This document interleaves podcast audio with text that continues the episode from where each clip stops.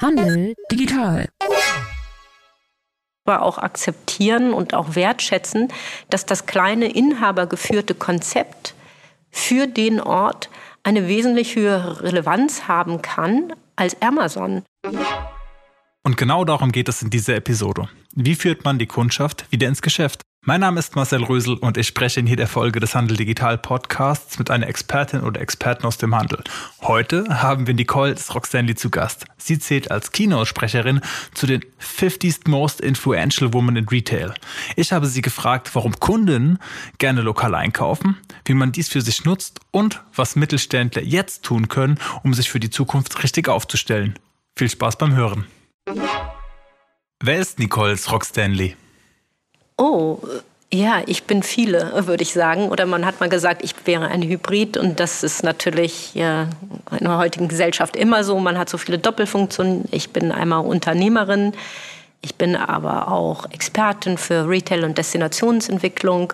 Und ich bin, und das ist mein Lieblingsjob, Mutter von drei kleinen Mädchen. Oder so klein sind die gar nicht mehr. Genau um den Handel soll es heute gehen. Und zum Einstieg frage ich dich, was läuft momentan im Handel alles verkehrt? Glaube, wir sind einfach mittendrin in einer der größten Transformationen in unserer Gesellschaft. Und das ist einmal getrieben durch die ganze Technologie, ähm, dass wir da exponentielles Wachstum haben, dass wir uns in den ganzen E-Commerce-Themen extrem schnell weiterentwickeln, dass sich die Innenstädte dramatisch verändern müssen, dass sich aber auch die Konsumentinnen verändern und ganz andere Bedürfnisse haben. Und natürlich obendrauf kommt Covid und eine Klimakrise. Also das sind schon, das ist ein ordentlicher Druckkessel, in dem wir uns befinden.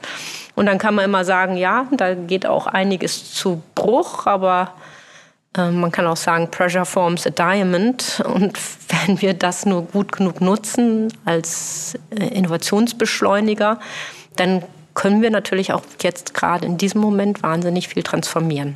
Mhm. Beim Transformieren kann auch jede Menge schiefgehen. Du als Beraterin hast da doch sicherlich ein paar Geheimtipps. Was blockiert normalerweise Transformation im Handel? Klassische Problemstellungen sind tatsächlich immer die Silos, in der die Unternehmen verharren, weil diese Silos sind so Art ähm, monetäre Verwaltungseinheiten und die haben alle ihre eigenen KPIs, auf die sie hin optimieren. Also eine Fläche wird auf Umsatz pro Quadratmeter optimiert und ein Online-Shop wird auf Goals und äh, eben auch auf Umsatz optimiert. Und da sind so, und die untereinander zu synchronisieren, dass man zu neuen Maßeinheiten für einen Handel kommt, das ist ähm, eigentlich einer der größten Herausforderungen. Vor allen Dingen die Frage, wem gehört ein Kunde? Wenn der durch die Tür kommt, gehört es dem Retailer vor Ort oder ist das nachher der des, ähm, des Händlers oder des, ähm, der E-Commerce-Plattform? Und genau dieses Denken in Silos blockiert ganz massiv die Transformation und damit auch die Innovation. Ich habe neulich gelesen, dass Kundenwünsche meistens ganz anders ausfallen, wie die Händlerinnen und Händler erwarten. Fehlen dem Handel hier die Daten? Oder was muss passieren, um diese beiden Perspektiven näher zusammenzubringen? Naja, ich würde nicht sagen, dass die Daten fehlen. In manchen Fällen sicherlich schon. Aber es fehlt die grundsätzliche Frage danach, wer ist dann meine Kundin, mein Kunde und was wollen die wirklich? Und da wird immer zu viel von sich auf andere geschlossen. Wenn ich TikTok doof finde, versuche ich vielleicht mir auch vorzustellen, dass meine Kundin TikTok nicht relevant findet. Und dieses sich lösen ähm, von der eigenen Meinung und von der eigenen Weltsicht hin zu der der Zielgruppe, auch wenn man vielleicht mit der gar nicht so sehr übereinstimmt, weil sie nämlich eine Kundin ist, die 50 plus und äh, vielleicht, ähm, weiß ich nicht, sehr geschmückt ist, ähm, ist dann natürlich immer schwierig, da dann eine liebevolle Haltung zum, zu den Bedürfnissen der eigenen Kundschaft zu bekommen. Das leuchtet ein und ist auch erstmal Usus. Der Kunde gerät in den Fokus und heute spricht man ja nicht umsonst von Kundenzentrierung und Kundenfokus. Sicher hat das etwas mit Digitalisierung zu tun. Doch das geht über das Technische hinaus. Du als Expertin für den Handel und auch als Kennerin, was Beratung angeht, hast hier einen anderen Zugang zu Konzepten. Gibt es dabei Konzepte, die immer wieder auftauchen, aber im Vorfeld schon zum Scheitern verurteilt sind? Mhm. Ja, das kann man auch gar nicht so pauschal sagen, weil ich glaube, die Zeit der Pauschalisierung ist komplett vorbei. Wir haben jetzt eine Zeit des karierten Maiglöckchens, wo man immer gesagt hat, das gibt es nun wirklich gar nicht, sondern es, es hängt vom Ort ab, es hängt von der Inhaberin, dem Inhaber ab, es hängt von der digitalen Infrastruktur, vom Sortiment. Es sind mittlerweile so viele Faktoren, die zusammenspielen und die dann nachher fordern, was gemacht werden muss. Und da ist nicht mehr dieses One Size Fits All. Und wenn ich ein Kundenloyalitätsprogramm habe, dann wird das auf alle Fälle funktionieren. Oder wenn ich, ähm, wenn ich jetzt E-Commerce mache oder wenn ich einen Shop auf Social Media Kanälen aufmache, dann wird es das Richtige sein. Sondern es ist immer das gefühlvolle Austarieren eines wahnsinnig großen Mixes von Möglichkeiten, mit denen man arbeitet. Und äh, da ist es dann viel wichtiger, dass man schnell kleine Schritte macht, als eben den einen großen, jetzt habe ich eine E-Commerce-Plattform. Und ähm, das ist auch, glaube ich, ein ganz starker Haltungswechsel hin zu einer höheren Fehlerkultur und diesen schnellen, kleinen Schritten des Ausprobierens und des Fragens, hey Kunde, gefällt dir das übrigens, was ich mache, oder findest du das doof? Und wenn der Kunde sagt, er findet das nicht gut, dann gleich wieder zur Seite packen und was anderes machen. Ja, ich höre da schon ein gewisses Muster raus. Mit dem 10-Jahres-Plan braucht man 2021 nicht mehr um die Ecke kommen. Man muss hier iterieren, man muss schnell sein, um dieser hohen Dynamik des Marktes auch gewachsen zu sein. Stefan Wenzel, der ehemalige eBay Deutschland-Chef, hat gesagt, ein Handelskonzept ohne Marktplatzkomponente, ohne Digitalkomponente, braucht 2021 gar nicht mehr ausgerollt werden. Wie denkst du darüber? Jein, äh, weil die, die Sachen sind wieder auch ganz stark ortsabhängig. Wenn ich jetzt eine Bäckerei eröffnen möchte für Slow Food und historische Brotrezepte, ich weiß nicht, wie wichtig dann äh, mein Digitalkanal ist. Äh, da ist es vielleicht wichtiger, dass ich erstmal das Handwerk beherrsche und dann einen super Service bereite. Und natürlich brauche ich dann auch ähm, das Thema, ähm, wie stelle ich mich im Netz da, damit ich dort die Kunden und Kunden informieren kann über meine Haltung und über meine Ziele. Ich muss das nicht alles im, im Laden machen, im Einzelgespräch. Also ich denke, dass, dass es da eben viele Wege gibt, die nach Rom führen. Und die, wir müssen halt aber auch akzeptieren und auch wertschätzen, dass das kleine inhabergeführte Konzept für den Ort eine wesentlich höhere Relevanz haben kann als Amazon.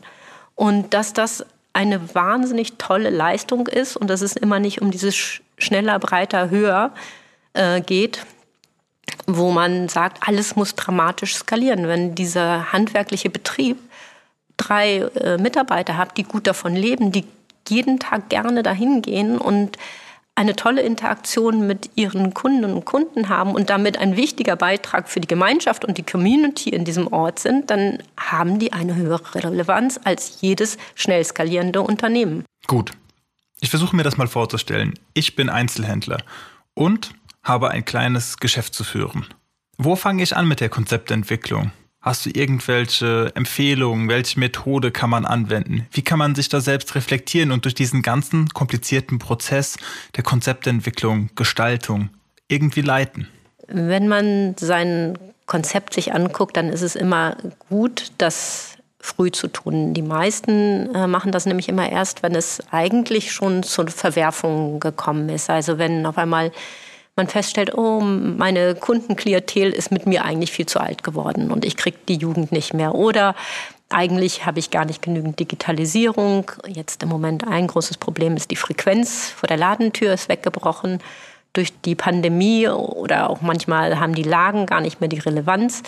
Und äh, dann wird immer hektisch angefangen zu suchen, was ist denn eigentlich los.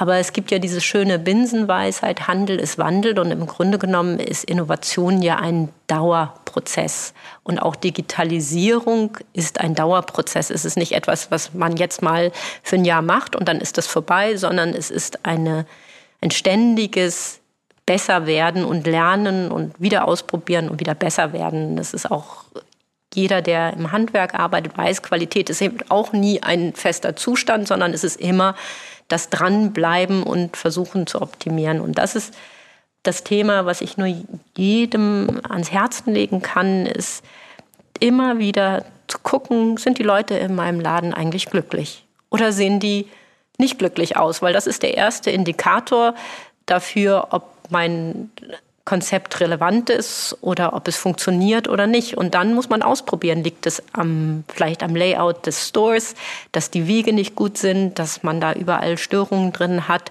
ist das Sortiment nicht gut aufgefächert. Oder habe ich äh, überhaupt die richtigen Sachen? Inspiriere ich, weil wir da nämlich auch einen riesen Paradigmenwechsel haben gerade. Denn die Leute kommen ja in den Laden nicht, um sich das 15. Paar Schuhe zu kaufen, sondern im Grunde genommen, weil sie ein Freizeiterlebnis haben wollen.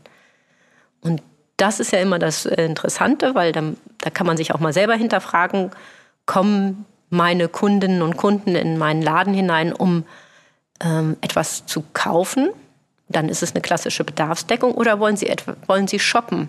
Und wenn sie shoppen kommen, dann wollen die einfach ein schönes Freizeiterlebnis. Und das ist dann die Frage, bin ich ein guter Gastgeber?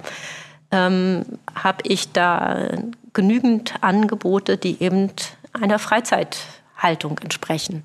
Oder habe ich einfach nur schöne Produkte? Ich würde hier etwas weitergehen, denn ein Kunde, der in ein Geschäft geht und Kleidung kauft, zum Beispiel, der kauft in erster Linie natürlich Kleidung, aber er möchte damit zeigen, wo er herkommt und zu wem er gehören möchte. Also soziale Prestige und Kleider machen Leute. Wer solche Mechanismen versteht, kann entsprechende Angebote machen. Und dann kommt meistens schon die Digitalisierung ins Spiel. Und dann wird irgendwie digitalisiert. Und das steckt ganz tief in der DNA von Handel.digital drin, nämlich, dass wir sagen, Digitalisierung ist kein Selbstzweck, es ist ein Mittel. Es hilft beispielsweise zu erfahren, was wollen eigentlich diejenigen, die bei mir einkaufen und wer könnte noch bei mir einkaufen? Wer passt eigentlich noch zu mir? Sicher begegnest du auch solchen Missverständnissen. Was ist deiner Meinung nach hier der Fehler? Also Digitalisierung ist kein Selbstzweck. Das haben wir da gemerkt im, vor etlichen Jahren. Ähm, wir haben schon vor 20 Jahren große interaktive Installationen im stationären Handel gebaut, immer wieder am Rande der technischen Machbarkeit. Und äh, in dem Moment, wo so eine Installation Selbstzweck war, um zu zeigen, hey, guck mal, wir haben große Screens und wir können Technik und wir können äh, Touchscreen haben die Sachen maximal ein halbes Jahr gehalten und dann wurden sie abgeschafft, weil die Kunden mit einem ganz anderen Haltung gekommen sind. Die wollen nicht technische Exponate ausprobieren, sondern die wollen was über Produkte erfahren, die wollen netten Plausch haben, die wollen beraten werden, die wollen sich wohlfühlen, vielleicht einen Kaffee angeboten bekommen und dann, ach ja, möchten Sie auch noch was kaufen, weil letztendlich möchten Sie eine schöne Erinnerung kaufen und nicht unbedingt ein Produkt.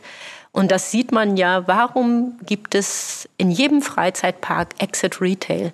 Also das Verlassen einer Attraktion durch den Retail hinaus, weil die Besucherinnen sich eben eine schöne Erinnerung kaufen und die möchte man sich ins Regal spielen, stellen. Und wenn ich mir ein Pullover kaufe, dann ist es doch viel schöner. Ich verbinde mit denen schöne Erinnerungen an einen tollen Tag, den ich gehabt habe, als dass der schmucklos äh, mir mit einem mit einem Umschlag durch den Briefkasten geschoben wird. Also da sehen wir auch wieder eine Riesenchance für den stationären Handel, nämlich das Produkt mit einem Erlebnis aufzuwerten. Das schöne Nebeneffekt ist, die Kunden sind dann auch völlig preisunsensibel.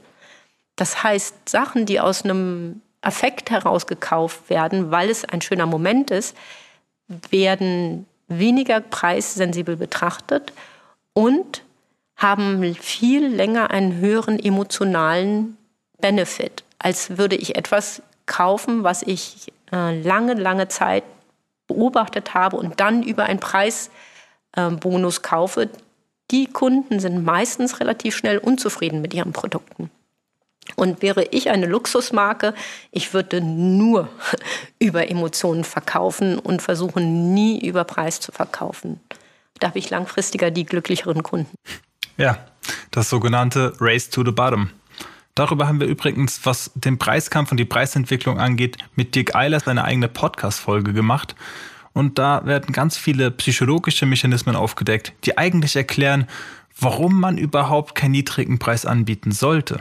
Weil dahinter steht natürlich auch, wer verkauft einem eigentlich etwas. Das sieht dann der Kunde, die Kundin und stellt fest, naja, das ist der günstigste. Außerdem zieht man damit die 50% preisaffinen Kundinnen an, die jedoch keine Bindungsaffinität haben, die nicht bei einem bleiben, sondern direkt weiterziehen. Aber Nicole, weil es mich wirklich interessiert, würde ich gerne nochmal darauf zurückkommen. Wie schafft man eigentlich Erlebnisse im Handel? Wie macht man das? Erlebnisse im Handel haben ganz viele Dimensionen, wie das ja heutzutage immer so ist. Aber es gibt eben nicht das Element. Es kommt eben auf diese Tarierung aus zwischen, zwischen Beratung, zwischen Willkommensgeste, Services, einem schönen kuratierten Sortiment und natürlich auch dem Raum der Architektur und was unten drunter liegt, im besten Fall, sind dann die digitalen Services, die eigentlich nicht sichtbar sein sollen, sondern nur fühlbar sein sollen. Und da hängt es wieder stark eben auch vom Unternehmer und der Unternehmerin ab, ähm, was sie spürt und was ihre Kunden wollen, wo man den Fokus drauf legt. Und äh, es nutzt nichts, sich jetzt einen Marmortempel hinzusetzen wenn man das nicht fühlt und die Produkte da nicht ähm, mit zusammenspielen, weil es nachher doch auch wie ein Theaterstück ist. Da müssen alle Sachen zur richtigen Zeit am richtigen Ort sein, damit es eine schöne Geschichte wird und damit die Zuschauer daran Freude haben. Und ähm, jeder, der na, äh, so einen stationären Retail führt, ist im Grunde genommen wie ein Direktor wie, und, oder eine Direktorin, die eben ein großes Stück kuratieren, das jeden Tag wieder, wenn der Laden aufgemacht wird, neu gespielt wird. Und dann eben mit unterschiedlichen Statisten und äh, Dynamiken, aber es ist im Grunde genommen so durchchoreografiert. Also dann am Ende doch wieder Service, worauf es ankommt. Jetzt meine Frage, wie schafft man das in der jetzigen Zeit mit meistens auch Teilzeitbeschäftigten ähm, so ein Erlebnis zu schaffen, also das einzigartige Einkaufserlebnis auch auf die Fläche zu bringen? Ob Teilzeitkräfte langfristig die Lösung sind, das möchte ich jetzt nochmal bezweifeln. Aber ja, äh, auch Teilzeitkräfte sind ja Menschen, die Interessen haben und die hinter dem Produkt stehen oder eben nicht hinter dem Produkt stehen. Und ich glaube, der wichtigste Punkt ist erstmal, dass man neben einer guten Unternehmenskultur die Menschen wertschätzt und auch Mitarbeiterinnen und Mitarbeiter, dass, dass man eben die Liebe zum Produkt und zum Menschen hat. Und das ist ein Recruiting-Prozess. Und es geht nicht darum, jetzt die, die billigste Kraft auf die Fläche zu stellen, sondern es geht darum, Menschen zu finden, die Freude daran haben, zu beraten, zu helfen und mit anderen Menschen zu interagieren und dann auch das hinter dem Produkt stehen. Und dann äh, ist es im Grunde genommen egal, ob man jemanden vier oder acht Stunden auf der Fläche hat, sondern dann geht es immer wieder um die menschliche Interaktion. Und umso besser man auch noch diesen ganzen administrativen Kram rausbekommt, also dieses ständige Aufräumen, Sicherheit, Ordnung, Sauberkeit, ähm, dass man das eben ganz stark auf die digitalen Prozesse verlagert und äh, den Mitarbeiterinnen und Mitarbeitern dann wieder mehr Zeit gibt, sich um die wirklich wichtigen Themen zu kümmern, nämlich um die Kundinnen und Kunden vor Ort. Ich glaube, dann hat man ganz viel gewonnen. Die Digitalisierung kann also oder sollte hier zur Erleichterung des Arbeitsalltags eingesetzt werden. Lass uns über ein anderes heiß diskutiertes Thema sprechen, nämlich die Belebung von Innenstädten. Hierzu gibt es zahlreiche Förderprogramme in der Förderlandschaft. Außerdem verfügen mittlerweile auch dankbarerweise viele Städte über ein Stadtmarketing. Siehst du hier Probleme in der Art und Weise, wie gefördert wird, aber auch Probleme in der Art und Weise, wie die Renovierung dieser Städte vorangetrieben wird? Was wir sehen, ist, dass oftmals in der Förderlandschaft ganz weit unten angefangen wird im Sinne von Hierarchie.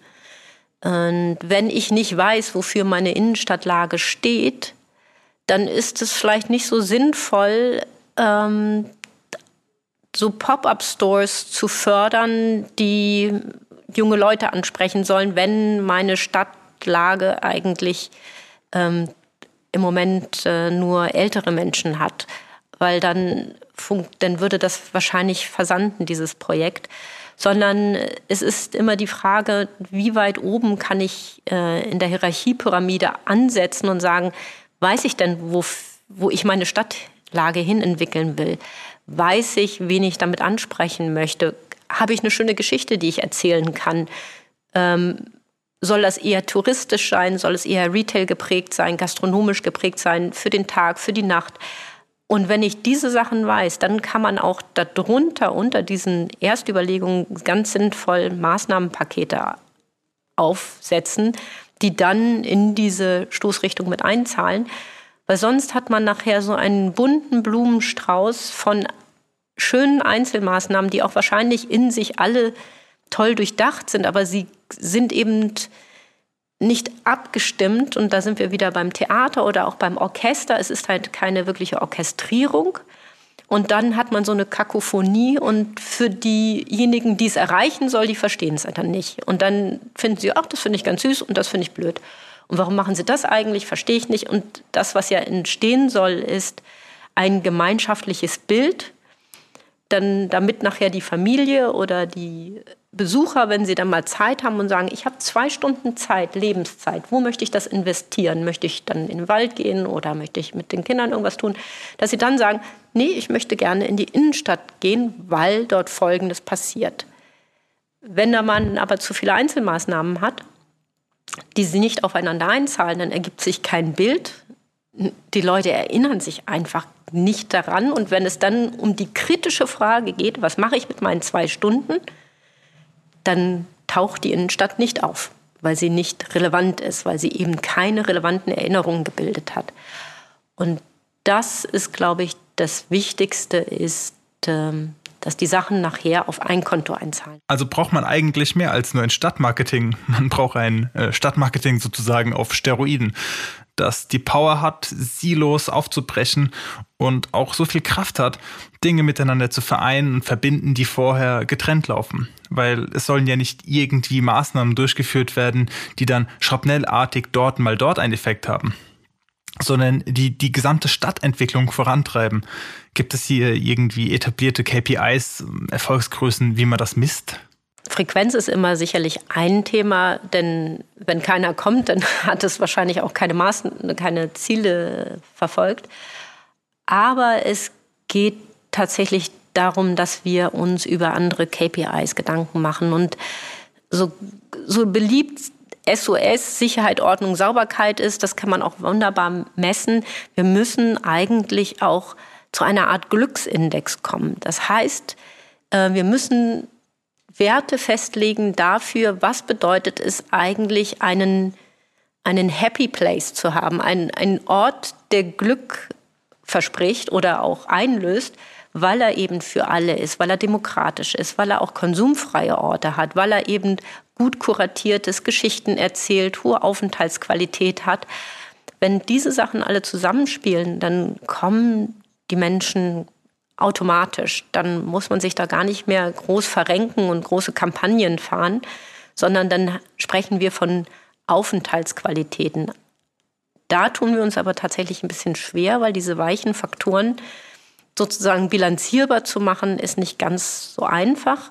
Wobei, wir haben da ja auch ein gutes Vorbild. Bhutan hat ja den Glücksindex eingeführt und die haben Glück bilanzierbar gemacht. Und die haben ein Ministerium für Glück sogar ein Ministerium und das ist für die eben neben, neben dem ähm, Brutto, wie sagt man, Bruttosozialprodukt, ist das eben der zweite wichtige Faktor, weil dieses schneller, höher, breiter, sehen wir ja, führt uns ja in eine sehr, sehr kritische Sackgasse, die heißt, wir werden uns wahrscheinlich ausrotten mit, mit der Klimakrise, die da vor uns steht. Und äh, die Frage ist, wie viele Generationen jetzt noch ein halbwegs unbeschwertes Leben hier in Europa leben können. Und äh, jetzt letztens gab es schon wieder eine Studie, die sagt, Berlin wird wahrscheinlich zum heißesten Ort ähm, Deutschlands werden.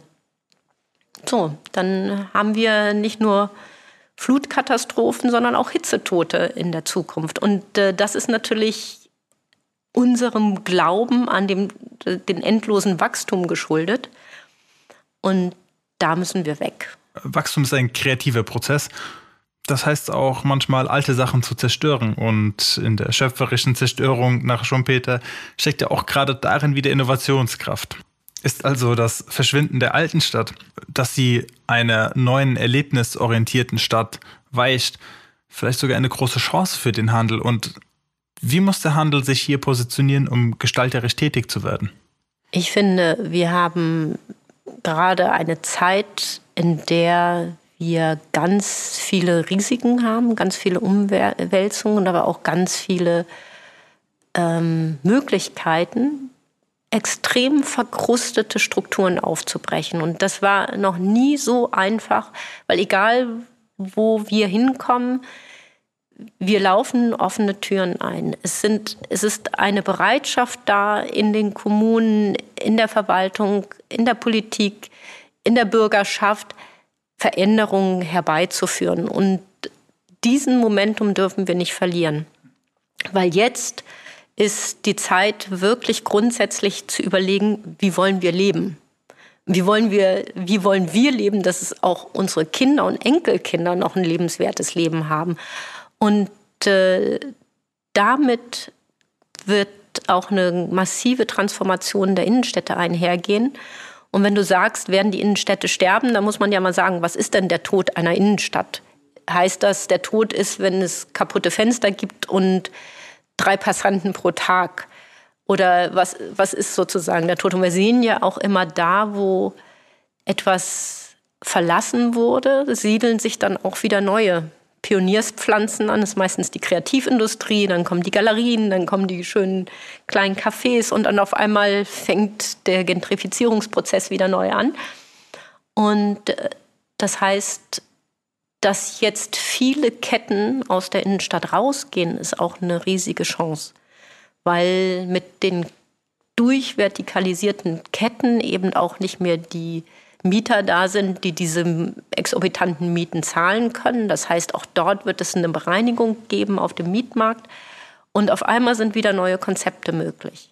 Also eine A-Lage hat ja fast keine gastronomischen Konzepte mehr gehabt, weil sie einfach nicht mehr bezahlbar waren, die Mieten für die gastronomischen Konzepte. Und jetzt auf einmal gibt es eine Bereitschaft zu gucken, ist es nicht vielleicht sinnvoll, ein gastronomisches Konzept zu haben neben einem High Street-Konzept, und man quersubventioniert das. Also es ist bereit, schafft da, die Sachen in einem größeren Kontext zu denken und nicht nur, wie kann ich meinen Shareholder Value optimieren. Wenn man mit dir spricht, bekommt man das Gefühl, dass du eine ganz klare Vorstellung hast, wie die Stadt der Zukunft aussehen soll. Eine lebenswerte Innenstadt für mich ist ein ganz sozialer Ort, der eben für ganz viele Menschen Relevanz hat der viel Grün hat. Wir müssen auch hier immer die Resilienz der Innenstädte bedenken. Das heißt, wir brauchen Städte, die, die sich selbst klimatisch regulieren, die auch Schwammstädte sind, die eben schnell Regenwasser aufnehmen können und die nur dadurch auch eine hohe Aufenthaltsqualität haben für die Bewohnerinnen, für Touristen, für Pendler und vor allen Dingen brauchen wir Logistiksysteme, die nicht das Auto in den Mittelpunkt stellen, sondern die Menschen. Und wenn wir das bedenken, sagen wir denken menschenzentriert, sogar human, humanity-centric, also menschheitszentriert, generationsübergreifend, dann werden wir schon die richtigen Lösungen finden. Und dann haben die Innenstädte eine ganz, ganz wichtige Funktion. Dann sind sie nämlich soziale Schmelztiegel und äh, bringen die Menschen zusammen und sind nicht stupide Konsumorte. Ich möchte mich bei dir herzlich bedanken für das Gespräch, Nicole Strock-Stanley. Hoffentlich bis bald. Ja, sehr gerne und ganz lieben Dank für die tollen Fragen. Es war wirklich ein inspirierendes Gespräch. Handel digital Die Digitalisierungskampagne vom Handelsverband Hessen wird gefördert durch das Hessische Ministerium für Wirtschaft, Energie, Verkehr und Wohnen und Technologieland Hessen.